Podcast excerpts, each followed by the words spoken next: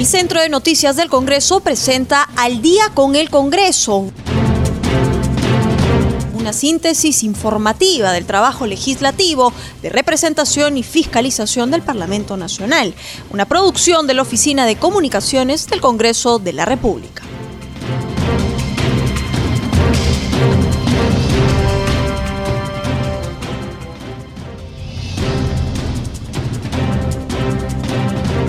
Amigos? Muy buenas noches. Ya estamos en el programa Al día con el Congreso. Los saluda Rómulo Vargas y los acompañaré en esta hora informativa con las principales noticias del Parlamento Nacional.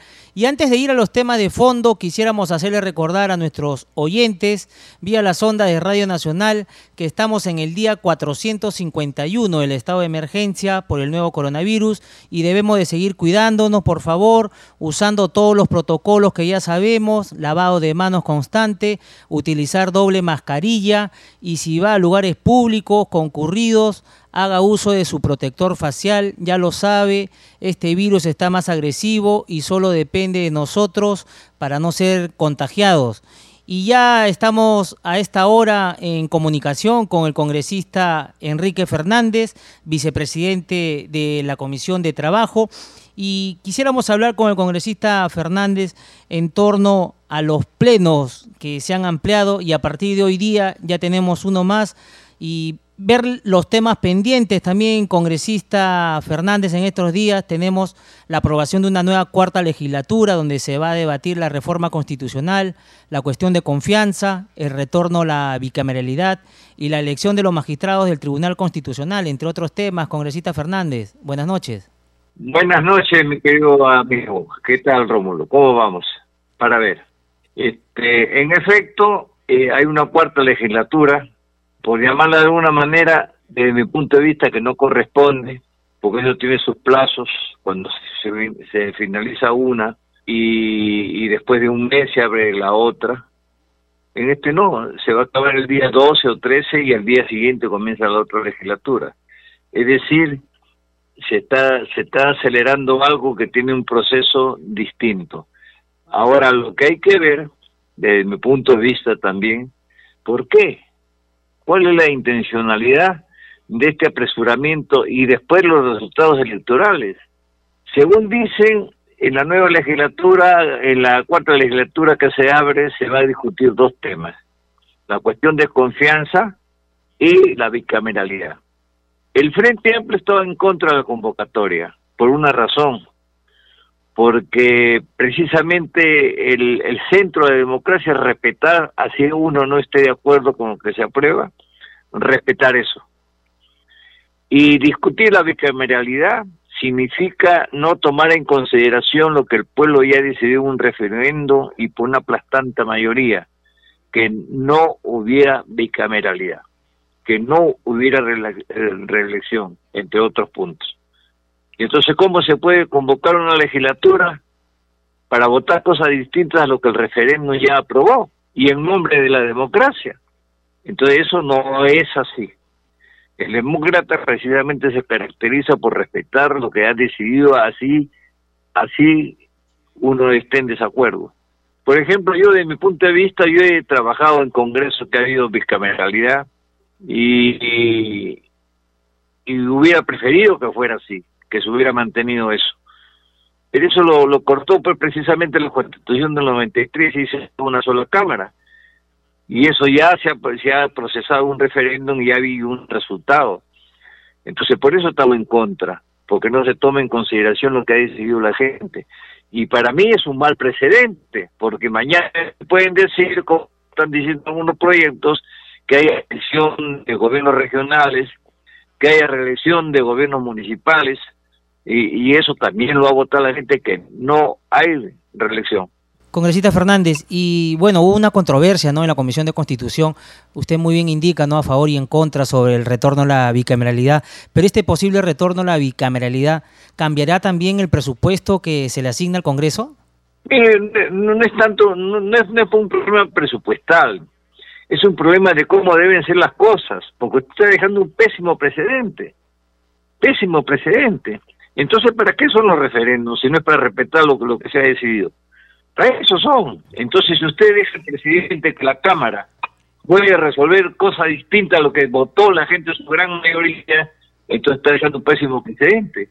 Y, y, más, tratando de gente que se enjuaga la boca cada rato con la palabra defensa de la democracia, defensa de la democracia, y a la hora en la hora la está socavando. Y a los que dicen que creemos poco en la democracia, somos los que tenemos que defender los criterios democráticos del pueblo a decidir como ella lo decidió. Entonces no es, no, es un problema presupuestal, no es un problema presupuestal, porque en última instancia el presupuesto, el presupuesto que hay para el Congreso es, casi insignificativo en relación eh, a lo que a lo que tienen a otras partidas que tienen otro otro funcionamiento de, de las instituciones del Estado. Congresista Fernández, ¿y el tema de la cuestión de confianza? La cuestión de confianza da, da, la coincidencia que surge la posibilidad, la posibilidad este, de que eso lo pueda usar cualquier otro gobierno. Lo que, lo, lo que hay que definir, de repente la cuestión de confianza hay que definirla bien, pero es un problema muy subjetivo la cuestión de confianza. Es muy subjetivo y, ahí lo podríamos hablar. De repente es eso, de repente es eso lo que hay que discutirlo. Pero pero acá se acá se a veces se discuten las cosas pero para borrarlas por completo en la esencia. Yo le voy a poner un caso le voy a poner un caso. Acá había el derecho a la revocatoria a los gobiernos regionales y a y a las alcaldías. Reformaron lo que lo que si antes se les podía revocar a partir del primer año de su gestión revocaron eso y sacaron una nueva ley que también decía lo mismo, era para facilitar la revocatoria, y no era para facilitar la revocatoria, sino para imposibilitarla. Por eso de tantas revocatorias que habían antes, ahora casi no hay, porque, porque por la nueva ley solamente se puede hacer revocatoria después de tres años, tres años para un gobierno municipal que dura cuatro, ¿entiendes? Es decir, no tiene sentido las reformas que hacen, más bien mutilan el derecho mutilan el derecho. En vez de darle las facilidades precisamente para que revoquen a los autoridades corruptas o a los que no respetan la decisión de los pueblos, las ponen casi imposible. Por eso ahora hay muy pocas revocatorias.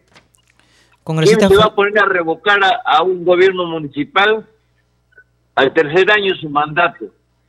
Cuando el rellevar la firma y cubrir los requisitos te puede llevar tres, cuatro, cinco, seis meses y, y, vas a ir a revocatoria faltando seis meses para que acabe su mandato. No tiene sentido. Entonces, cuando se hacen las reformas, no son para, para, para facilitar la aplicación de un derecho, sino al contrario, es al contrario. Congresista Fernández, y, y sobre los temas pendientes, ahora han ampliado una, un debate más, ¿no? Con un pleno más. ¿Qué es lo que se viene? ¿Qué temas pendientes tiene el Parlamento como para también agilizar ¿no? los proyectos que se van a debatir ahora? Mire, mire, mire, mi querido amigo, yo desgraciadamente tengo un balance distinto de lo que es hoy el Congreso. Este es un parlamento que no se parlamenta. Este es un parlamento que no se discute nada, por eso no salen las leyes que deberían salir en cuanto a su concesión jurídica y, en cuanto a su efectividad. Por eso son observadas constantemente por el Ejecutivo o por el Tribunal Constitucional, porque no se parlamenta. Los plenarios se han... Este, este Congreso ha sido mutilado. El Congreso que yo conocí hace 35 años que regreso, en que regreso después de 35 años del Congreso que yo conocí, se debatían las cosas. ¿Qué cosa puede debatir usted un pleno cuando te dan dos minutos para intervenir? ¿Me entiende? no se puede discutir lo conceptual, no se puede hacer ni, ni, el marco político en que se desarrolla una discusión, porque sencillamente no tiene tiempo. Ha sido suplantado los plenos de debate por, la Junta de Portavoces, y eso lo hizo el Fujimorismo con la señora Marta Gilbert, que como presidenta modificó eso, y ha mutilado el derecho a discutir eh, y, a, parlamentar en ha, perdido el concepto de, parlamento porque no se parlamenta no se puede parlamentar en dos minutos para discutir cosas tan importantes. Entonces ha sido mutilado. Yo creo que lo que habría que revisar en lo que queda pendiente es precisamente eso. No sé si usted habrá tenido oportunidad seguro que sí de observar lo que es un plenario. Congresista Fernández. ya no se discute nada, somos una máquina de votar en los plenarios Sí, bueno, eso es lo que se ve ahora último, ¿no? En los en los plenos que se vienen desarrollando en esta legislatura. Congresista Fernández, y cambiándole de tema, la Comisión de Trabajo, la que usted integra y es vicepresidente, aprobó hace unos días un dictamen que establece derechos laborales para los trabajadores del servicio de libre, de las AEPP. Hay cierta controversia que se ha generado con la Sociedad de Comercio Exterior del Perú, Comes Perú. Ellos advierten que esta iniciativa estaría poniendo en riesgo la fuente de ingreso de miles de trabajadores que se dedican a este rubro. ¿Ah, ¿No es al revés? cuando los que contraten a esta gente le dice que le, dice que no sirve porque sirve lógica elemental para ver ¿por qué legislamos sobre algo de que no existió antes en el país? porque la pandemia nos ha traído otros tipos de, trabajo que precisamente por no estar legislado se violentan los derechos de los trabajadores ¿no? entonces por la pandemia que este trabajo se ha proliferado, se ha proliferado como antes, por ejemplo, no había, no había, ¿cómo se llama?, taxi por aplicativo. Ahora hay taxi por aplicativo. Es decir, la vida de un país es eso, es vida y vida y vida. Entonces te, trae elementos nuevos donde no hay legislación, todavía hay que legislar. ¿Quién se iba a imaginar 10, 15 o 20 años atrás que tuviera una proliferación de entrega a domicilio a través de los deliveries? Siempre ha habido, pero en pequeña proporción, pero ahora no. Ahora más bien es parte del comercio en el país. ¿Y por qué no tiene que ser elegido sobre un hecho? Las legislaciones vienen precisamente sobre hechos que la realidad da, que la realidad da. No estamos inventando nada. Es un grueso de trabajadores cada día más grande que no tienen ninguna legislación específica, tanto para desarrollar sus funciones como para poder también tener los derechos que tienen todos los trabajadores. Congresista Fernández, y muchos, y muchos de ellos son venezolanos, ¿no? Que están afincados en nuestro país. Así es, muchos de ellos son venezolanos, están afincados en el país porque el, el, este Kuczynski, por acuerdo los norteamericanos, le abrió la puerta a todo el que quiso venir. No, no fue parte de un plan para poder hacer. Un país como el nuestro, que de la noche a la mañana se ve incrementado en su población económicamente activa por la inmigración con más de un millón de venezolanos, pues entonces se generan todas estas cosas. Ya teníamos bastante informalidad y tenemos bastante informalidad que se ha aumentado por eso, que, que, que por, por hacerse que, que por hacerle la pata, como se dice obviamente a los norteamericanos, sencillamente abrieron la frontera para que, para que no estoy en contra, que no estoy en contra pero tampoco puede ser libre albedrío, pues tiene que venir, como dice el dicho, con su pan bajo el brazo. Se les hubiera recibido como asilados políticos para que incluso las Naciones Unidas tienen un programa de, ayuda a ellos, ¿me entiendes? Así es. Congresista ha pasado siempre con los perseguidos políticos. Así es, congresista Fernández. Y cambiándole de tema, lo vimos también en horas de la mañana en la Comisión de Educación, donde usted estaba en pleno debate y propuso la ley que modifica la ley 30220 y restablece los derechos de los docentes universitarios, congresista Fernández? Sí, sí, sí, sí. Mire, mire, yo he tenido varias reuniones con los docentes universitarios para que escuchar sus preocupaciones.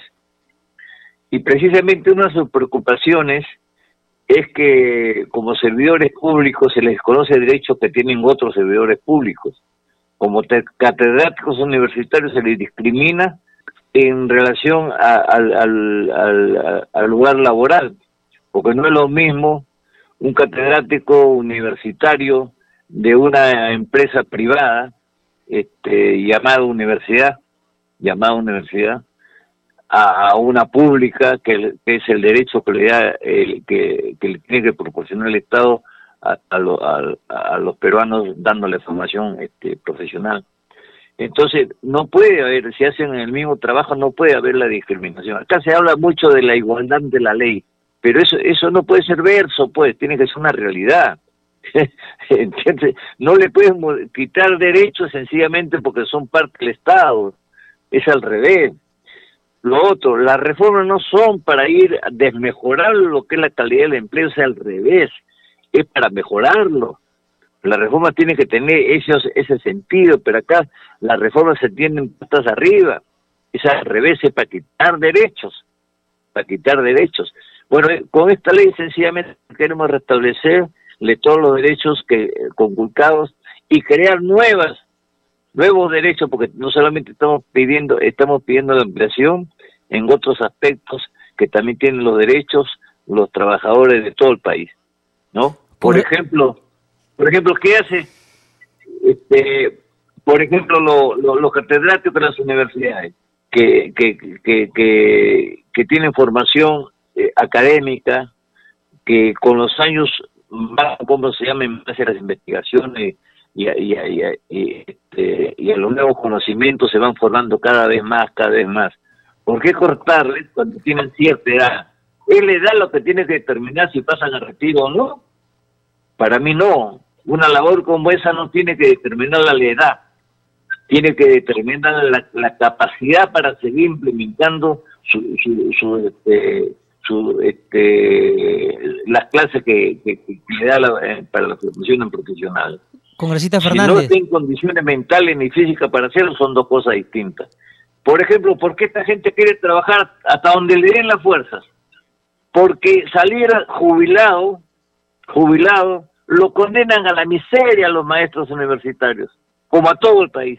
No puede ser posible que un hombre, después de trabajar tanto tiempo, 30, 40 años, se vea reducido su sueldo por pensión al 10 al 15% de lo que ganaba en la actividad, sencillamente lo están condenando al hambre. Por eso es que tienen que hacer el esfuerzo de seguirse, si no trabajan en el Estado, irse a cualquier otro lado a seguirse buscando la vida. ¿Y en qué momento ese hombre deja de trabajar para por lo menos vivir dignamente en su vejez? porque yo no creo que estén mantenidos en la universidad hasta que los tipos no puedan ni caminar ni, ni, expresarse. No, es porque tampoco no es ningún atractivo las pensiones que les dan. Y eso es lo que precisamente queremos, queremos reformar y vamos a ver si con este gobierno se puede atender eso. Porque en el fondo es eso, en el fondo es eso. Los maestros tienen que seguir dando clases porque jubilarse para ellos es sinónimo de, vivir con el 10-15% de lo que antes recibían cuando estaban en actividad. ¿Usted cree si por lo menos recibieran 70-80% de lo que ganan, se, se jubilaría? Se jubilaría. Por ejemplo, yo voy a, voy, a, voy a acabar mi periodo en, en este mes o el que viene y, y, paso de nuevo a hacer a, vivir de mi pensión de 500 soles.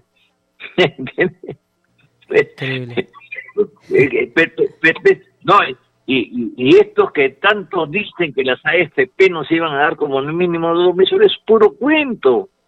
Yo conozco pensionistas de 10 soles y, y, que los privados son los mejores administradores. Mentira, puro cuento. Esa es una administración privada y tiene pensión de 10 soles.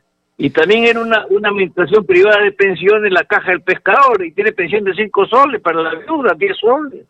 Así es, congresista Fernández. Bueno, muchísimas gracias por haber estado con nosotros en el programa. Muy amable, congresista, gusto escucharlo. Muchas gracias por su atención. Ah, bueno, buenas noches. Continuamos con el programa, ya a esta hora de la noche nos trasladamos hasta el Congreso con nuestro colega de la multiplataforma de CNC Televisión, Francisco Pérez, para que nos brinde las últimas noticias del legislativo. ¿Cómo estás, Francisco? Muy buenas noches, te escuchamos. ¿Qué tal, Rómulo? ¿Cómo estás? Buenas noches. Buenas noches a nuestros amigos y amigas oyentes. Así es, hoy eh, continúan las actividades en el Congreso de la República. Se desarrolla la primera sesión de esta semana del de, eh, Pleno del Congreso, el Pleno del Parlamento Nacional. Recordemos, como informábamos en la víspera, que se acordó la realización de tres fechas de la sesión del Pleno del Congreso de la República y hoy se ha realizado esta primera audiencia. Cabe señalar que se han venido discutiendo diversos temas, diversos dictámenes. Al, al inicio de la sesión se han priorizado algunos temas relacionados a la Comisión Agraria, de los cuales vamos a dar cuenta en los próximos minutos, porque también ha habido reunión de eh, comisiones. Tal es el caso de la eh, comisión que se ha reunido esta mañana, eh, la Comisión de Ambiente que ha eh, hecho un llamado a los ministros del Ambiente y de la Producción para que acudan al Congreso y expliquen las autorizaciones que se han brindado en la Reserva Nacional Dorsal de Nazca. A pesar de los cuestionamientos por permitir que se siga realizando pesca industrial y de bacalao a profundidad en un área natural protegida, el Poder Ejecutivo promulgó el decreto supremo 008-2021 que crea la Reserva Nacional Dorsal de Nazca. Esta disposición eh, que permite, ¿no es cierto?, tener un área protegida eh, y mantiene los derechos de pesca de armadores pesqueros sobre un área protegida, no lo que no ocurre en ninguna otra reserva del país, ha generado que la congresista Julia Benigna Aiquipa solicite que el ministro del Ambiente Gabriel Quisandría y el ministro de la Producción José Luis Chicoma informen al Congreso de la República sobre el decreto supremo en mención que permite la extracción de recursos hidrobiológicos con embarcaciones de mayor escala y para armadores pesqueros con derechos adquiridos para la extracción del bacalao. La legisladora iqueña señaló que resulta contradictorio que el decreto supremo en mención cree una reserva nacional y a su vez permita la explotación industrial de estos recursos naturales que se piensan conservar y estudiar. Es lo que ha señalado la congresista Aikipa que ha solicitado, ha, presentado un pedido para que los ministros se eh, presenten ante el Congreso de la República. Quienes han sesionado, quienes han sesionado también hoy han sido los integrantes de la comisión especial que está viendo la elección de los próximos magistrados del Tribunal Constitucional. Han declarado improcedentes cuatro pedidos de reconsideración para la evaluación de currículos de un conjunto de postulantes. Eh, declaró improcedente la solicitud de reconsideración de los postulantes José Saavedra Calderón, Jacinto Rodríguez Mendoza, Alex Zambrano Torres y Luis Gustavo Gutiérrez Tixe contra los resultados de evaluación curricular en el concurso de selección. Con esta resolución también se dispone el archivamiento definitivo de este procedimiento.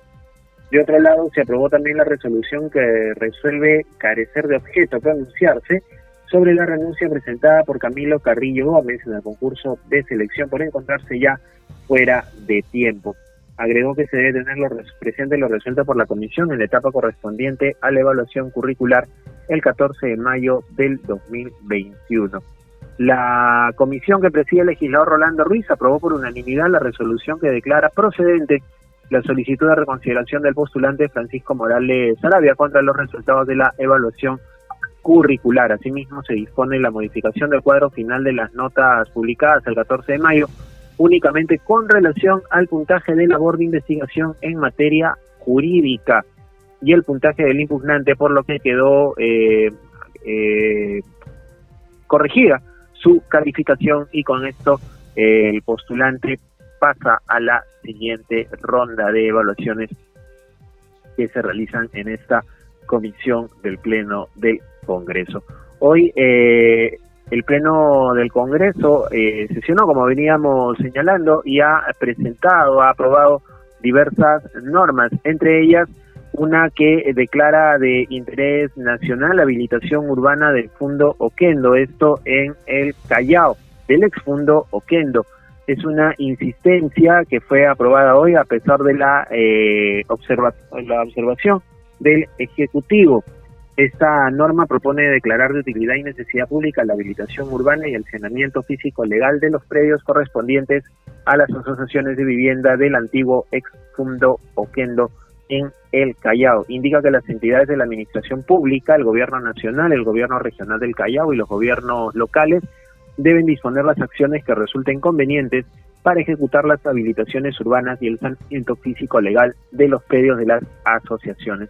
Al respecto, el presidente de la Comisión de Vivienda, Juan Oyola, señaló que la norma no genera gasto al Estado por tratarse una ley declarativa y que lo que sí debería ocasionar es que se ponga en agenda pública el tema que se legisla y en consecuencia se priorice su ejecución.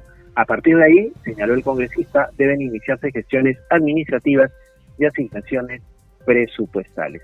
Finalmente, eh, comentarles que hoy también en el Pleno del Congreso se aprobó la ley que regula el servicio de extensión agropecuaria, que tiene por objeto incrementar la productividad y competitividad del productor agropecuario.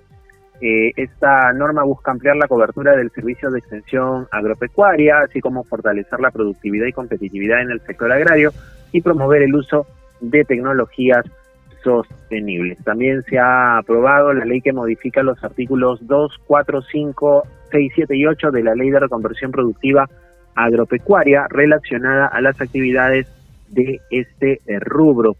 Se busca con esta norma definir los definir el concepto y los alcances de lo que es la reconversión productiva agropecuaria, eh, indicada como el cambio o transformación voluntaria hacia una producción distinta a la actual, buscando innovar y agregar valor a la producción mediante el uso de sistemas tecnológicos eficientes y que se adapten al cambio climático. Es parte de lo que se ha aprobado esta tarde en la sesión del Pleno del Congreso que continúa a esta hora de la noche. Rómulo, retornamos contigo. Nos vamos a un corto comercial, ya retornamos con más en Al día con el Congreso. Estaremos en la línea telefónica con el congresista Napoleón Puño. Retornamos.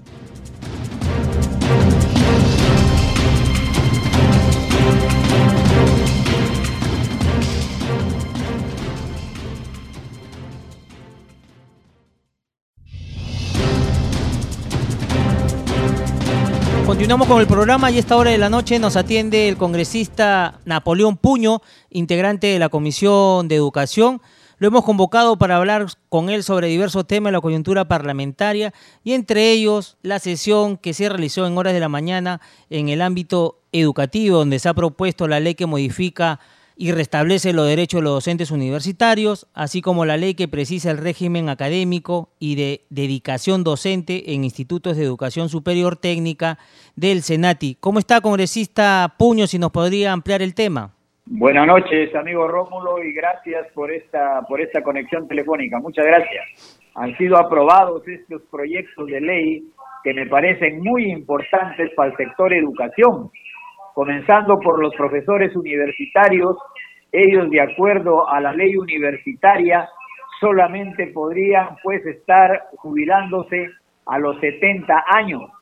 Eh, hace algunos años atrás salió otra ley que esto se iba hacia los 75 años, pero la antigua ley universitaria que regía el Perú antes del 2014 no le daba edad a los profesores universitarios porque se indicaba pues que los profesores universitarios y hay que, hay que ser muy sinceros acá, muchos de ellos que culminan a los 70 años actualmente, prácticamente todavía están en condiciones de poder aportar conocimiento y tal es así que muchos de ellos no se les prohíbe pues trabajar en las universidades privadas donde prácticamente van a, a dar sus últimos años de académicos. Hoy con esta ley creo que se rescata a los profesores universitarios porque permitiría pues estos hombres forjados en los cuales el Perú seguramente ha invertido mucho, mucho dinero en formándolos, capacitándolos en el Perú, en el extranjero, ellos puedan estar hasta el final aportando conocimiento, porque cada vez el conocimiento que se aporta a los estudiantes universitarios que son los que se están formando para lograr una profesión, son los que se están formando para ser útiles al desarrollo de una nación, creo que deben tener profesores de alta experiencia para poder salir pues al campo con las condiciones y poder aportar a ese desarrollo que buscamos.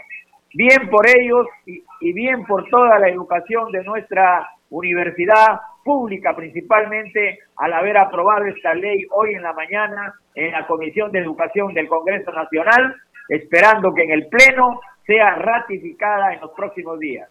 Congresista Puño, y sobre la ley que precisa el régimen académico y de dedicación docente en Instituto de Educación Superior Técnica de Senati, ¿cómo quedó este temita? Mire, es una injusticia lo que se viene cometiendo con los profesores del Senati. ¿Por qué? Porque ellos, en primer lugar, los hacen trabajar más de 40 horas y nosotros estamos reglamentados, por ejemplo, en la educación superior y técnica, de que todos los profesores deben trabajar 40 horas en total. De ellos, por ejemplo, en la universidad y muchas universidades del Perú, son 20 horas lectivas de clases y 20 horas de preparación y evaluación y actos administrativos. Por lo tanto, yo creo que este mismo derecho laboral que tenemos los profesores de la educación técnica y también de la universidad pública del país sea pues este eh, un, beneficio laboral también para los profesores del CENATI, porque ellos vienen trabajando hasta el día sábado 48 horas semanales, lo que realmente no nos parece pertinente. Ah, creo que este, esta, este, esta labor es muy importante para eh, que se hace en, un Senati, pero también debe ser reglamentada. Eh, muy bien por los trabajadores del Senati, esperemos de que ellos pues en sus 40 horas que seguramente se reglamentarán a partir de esta ley, ellos puedan seguir aportando todo lo que vienen aportando para la formación de técnicos que queremos en nuestro país. Congresista Puño, y ya refiriéndonos al tema del debate que se ha llevado a cabo en hora de la tarde, también se han aprobado proyectos referentes a la productividad ganadera lechera y asimismo a la extensión agropecuaria en el país. ¿Qué nos podría decir sobre estos temas? Creo que el Perú y principalmente la agricultura familiar de nuestro país ha venido siendo desatendida hace muchos años. Yo creo que con este Congreso se han dado muchas leyes en favor de la agricultura familiar. Entre ellos, hoy el Pleno del Congreso, por unanimidad prácticamente, ha aprobado dos importantes leyes. La ley de, los productores lecheros, para que ellos puedan pues tener una industria de la leche. Los gobiernos regionales y los gobiernos locales deben indudablemente contribuir a esto. ¿Por qué? Mire, cuánta leche a veces se nos pierde en el campo. Hay un monopolio de leche que cuando esta empresa dice ya no compro leche, muchos productores lecheros tienen que botar la leche. Eso es increíble. Cuando nosotros hemos visitado algunos países industrializados, por ejemplo, aquí cerca nomás de Estados Unidos, todo el emporio lechero alrededor de él hay toda una industria de quesos, hay toda una industria de mantequillas, hay toda una industria de, de, producción lechera que nos permite pues darle un valor agregado a la producción lechera. Esperemos que con esta ley los gobiernos regionales, los gobiernos locales y el mismo gobierno nacional hagan inversiones en la industrialización de la leche y no estar supeditados solamente a la compra de la leche por un monopolio que cuando compra la leche de soya de Bolivia, prácticamente a nuestros productores lecheros del sur, que son los que más producen, ellos tienen que botar la leche a los ríos. Es una importante ley que van a tener en la mano los gobiernos eh, locales, regionales y nacionales para hacer inversiones en bien del productor lechero de nuestra nación. Congresista Puño, y en ese sentido, los empresarios que se dedican al tema de la leche, ellos venden sus productos a los empresarios eh, ya con las cuales ya sale el producto en sí en latas ¿no? de, leche, pero ellos también tienen un costo que es irrisorio ¿no? para el ganadero peruano. Eh, los precios los ajustan a, a, a favor de ellos. Y mire, por ejemplo, yo le voy a contar un caso de la, de la producción de leche en el norte del Perú. Nosotros antes en Tumbes sembrábamos mucho soya, soya lechera. ¿Por qué? Porque la, la, la, planta lechera estaba en Piura, pero después Bolivia se ha convertido en principal productor de soya en América Latina y toda esa planta lechera se fue hacia el sur, hasta Arequipa o Puno. Entonces ahora le compran el soya a los bolivianos para hacer su leche. En cambio, nosotros nos quedamos sin producir soya en Tumbes y prácticamente una deterioración de suelos. Entonces, con esta ley, yo creo que los, los productores lecheros, sobre todo del sur, deben ya pues tener otro, otro, otros lugares de venta, en este caso que los gobiernos regionales, vuelvo a repetirlo, o locales, tengan que incentivarse para poder colocar estas industrias al costado de estas grandes producciones lecheras del país.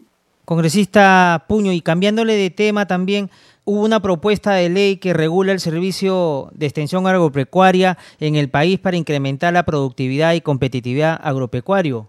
Pero por supuesto, hasta la década del 90, el Perú tenía un excelente, este, digamos, sistema de extensión agropecuaria en nuestro país pero eso se ha desarticulado en las agencias agrarias, en las direcciones agrarias del Perú, cuando fueron creadas las regiones y todas las competencias fueron dadas a los gobiernos regionales, eso estamos hablando pues del año 2000 más o menos, prácticamente no hay extensión agropecuaria en nuestro país. Hay cantidad de ingenieros agrónomos, técnicos agropecuarios, prácticamente sin empleo. ¿Por qué? Porque se desactivó todo el sistema de extensión agropecuaria que tenían las agencias agrarias, un ingeniero por cada 100 hectáreas. Por ejemplo, en Tumbes nosotros sembramos 6.000 hectáreas de arroz, entonces tendrían que haber 600 ingenieros agrónomos en el campo. Eh, y eso, pues, para, para nosotros eso es muy importante porque daría ocupación a cantidad de profesionales y además permitiría que los campesinos puedan elevar sus niveles de productividad. ¿Por qué? Porque muchas veces los campesinos les cae una plaga, una enfermedad, etcétera, y no saben cómo combatirla, pero si tienen a un ingeniero a su costado, prácticamente esto se va a solucionar. Y no solamente ingenieros agrónomos, sino ingenieros optimistas para los ganaderos, médicos veterinarios para los ganaderos, ingenieros agrícolas en, la optimización del agua, ingenieros de industrias alimentarias, etcétera, etcétera.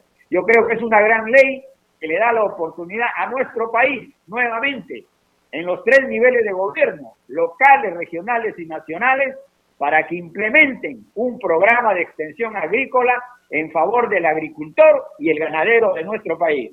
Congresista Puño, y cambiándole de tema, ¿qué nos podría decir sobre los temas pendientes que hay para debatir en los plenos en torno a la cuestión de confianza, el retorno a la bicameralidad y también está pendiente la elección de los magistrados del Tribunal Constitucional? ¿Cree usted que ya se puedan ver en, en estos plenos que ya se están desarrollando?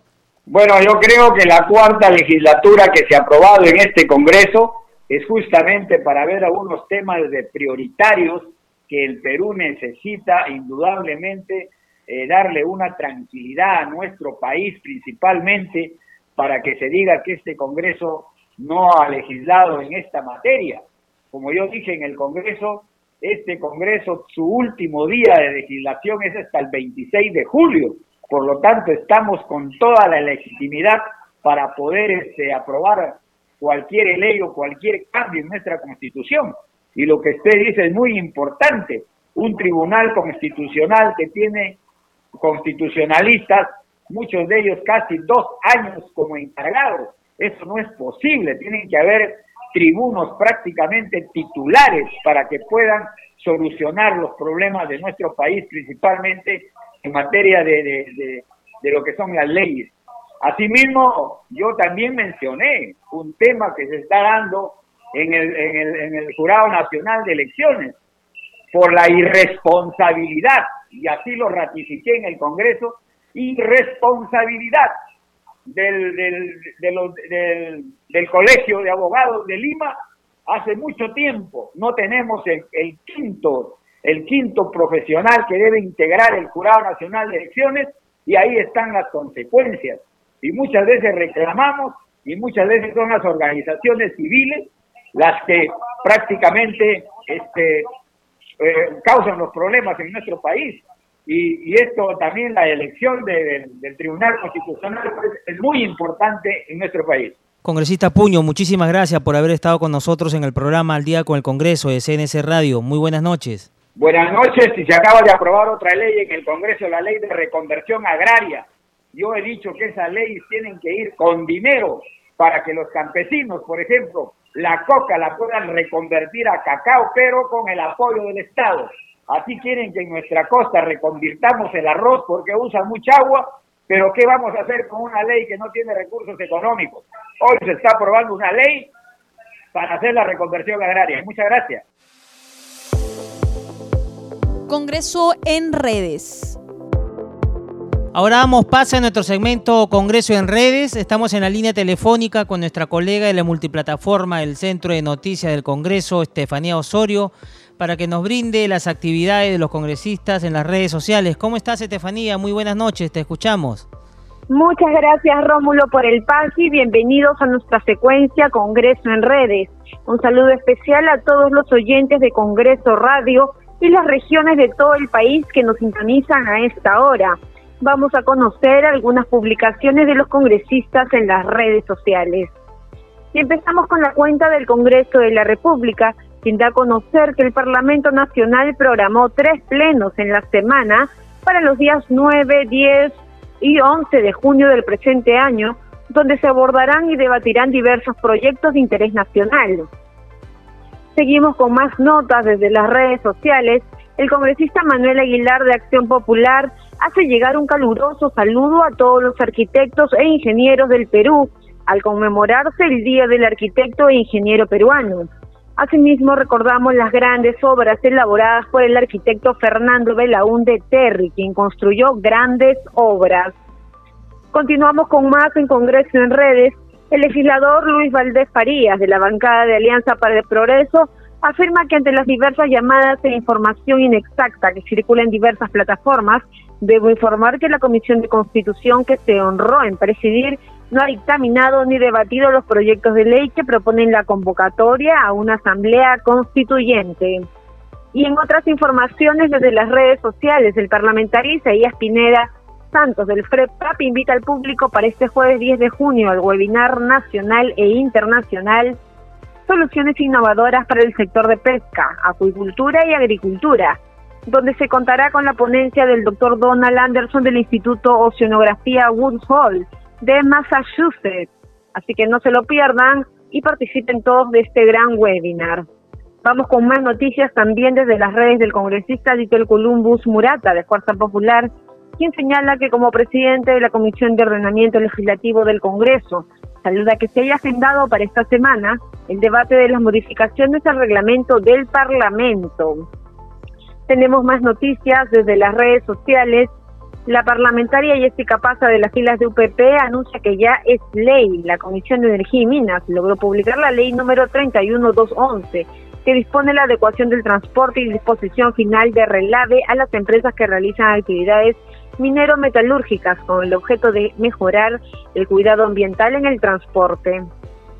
Y la última noticia en las redes también la trae el legislador Alberto de Belaunde del Partido Morado, quien afirma que la libertad de prensa es básica para el adecuado funcionamiento de nuestra democracia, especialmente en momentos como este. Expresa su preocupación por esta situación y se solidariza con los periodistas que fueron separados de un medio de comunicación. Y bueno, Rómulo, hemos llegado al final del segmento Congreso en redes, solo para recordarles a nuestros oyentes que siempre se pueden mantener informados de todas las actividades parlamentarias. Ya saben que nos pueden seguir a través de Instagram, Facebook y Twitter como Congreso Perú. No se pierdan que estos tres días van a ser sesiones de pleno, así que manténganse informados también a través del canal 550 de Movistar TV y también a través de las redes sociales. Los dejo con Rómulo. Adelante contigo en estudios. Seguimos con el programa Al día con el Congreso. Estamos en la línea telefónica con la congresista Tania Rodas, integrante de la Comisión Especial COVID-19, para hablar con ella sobre diversos temas de la coyuntura parlamentaria y los plenos que se van a desarrollar a partir de hoy día y hasta el día viernes. Congresista Rodas, ¿y qué avance nos podría hacer sobre la investigación a las víctimas de la COVID-19? y que lamentablemente se ha dado a conocer, se ha sincerado la cifra de números de muertos, de fallecidos, que asciende a más de 180 mil personas. Es lamentable, ¿no? Tener eh, este número de fallecidos por encima de los 180 mil.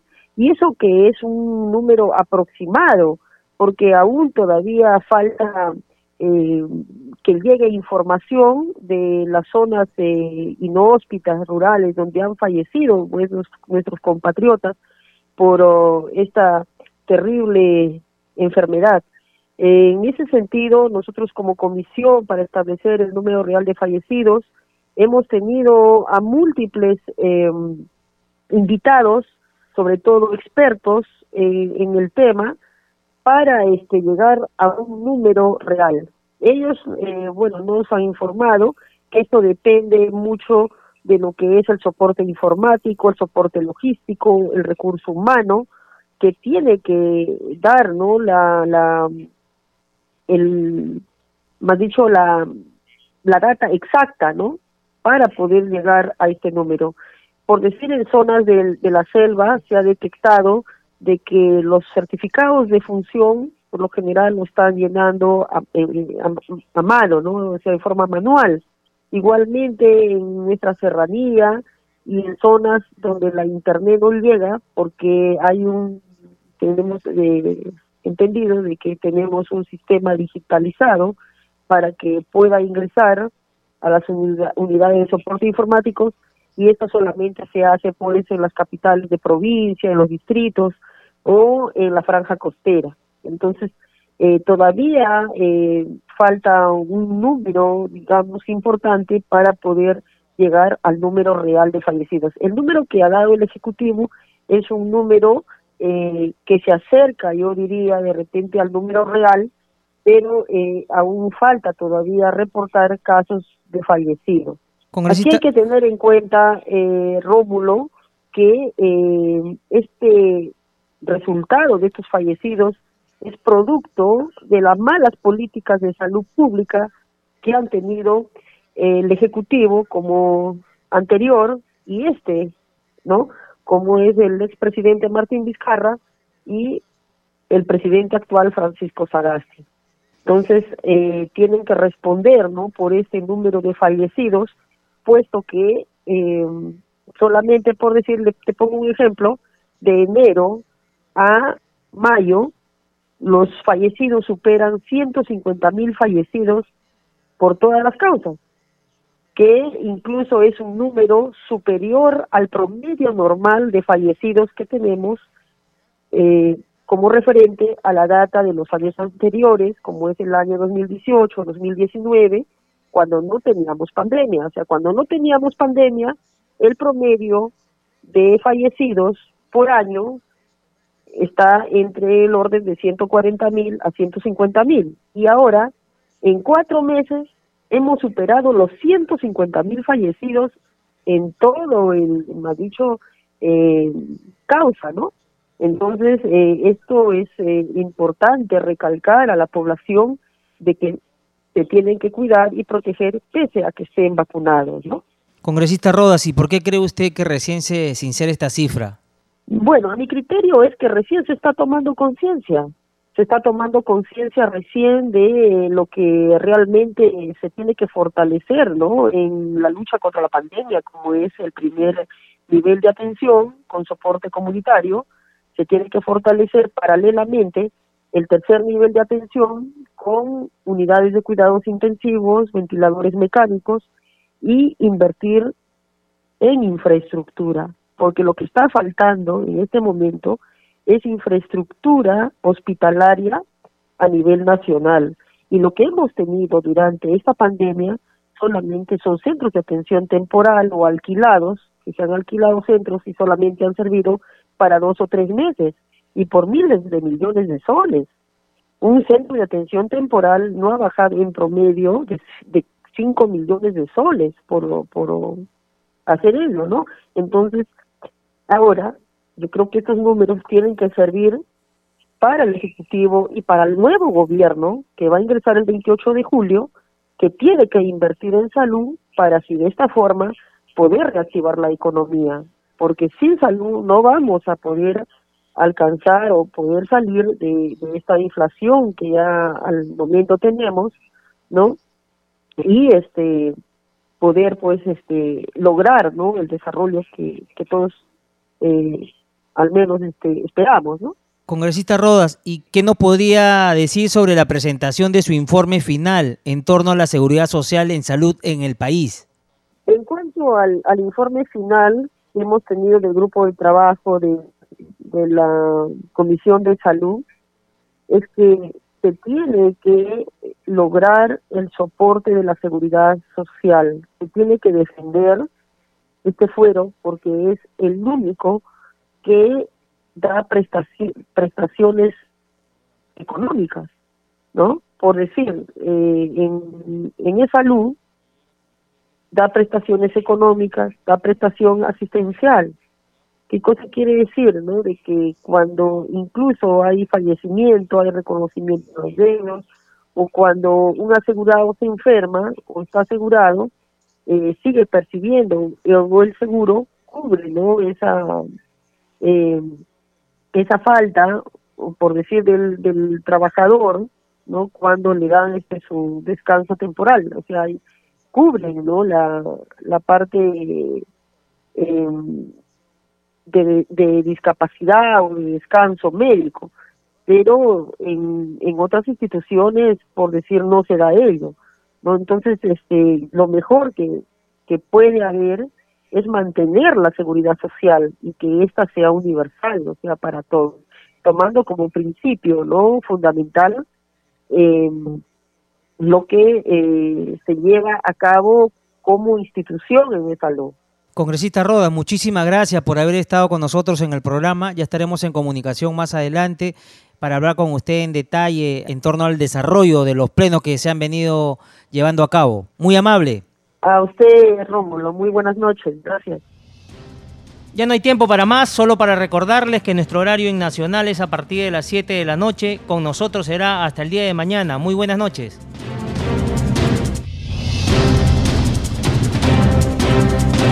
El Centro de Noticias de Congreso presentó al día con el Congreso una síntesis informativa del trabajo legislativo de representación y fiscalización del Parlamento Nacional, una producción de la Oficina de Comunicaciones del Congreso de la República. Los invitamos a visitar nuestras redes sociales y sitio web www.congreso.gov.pe.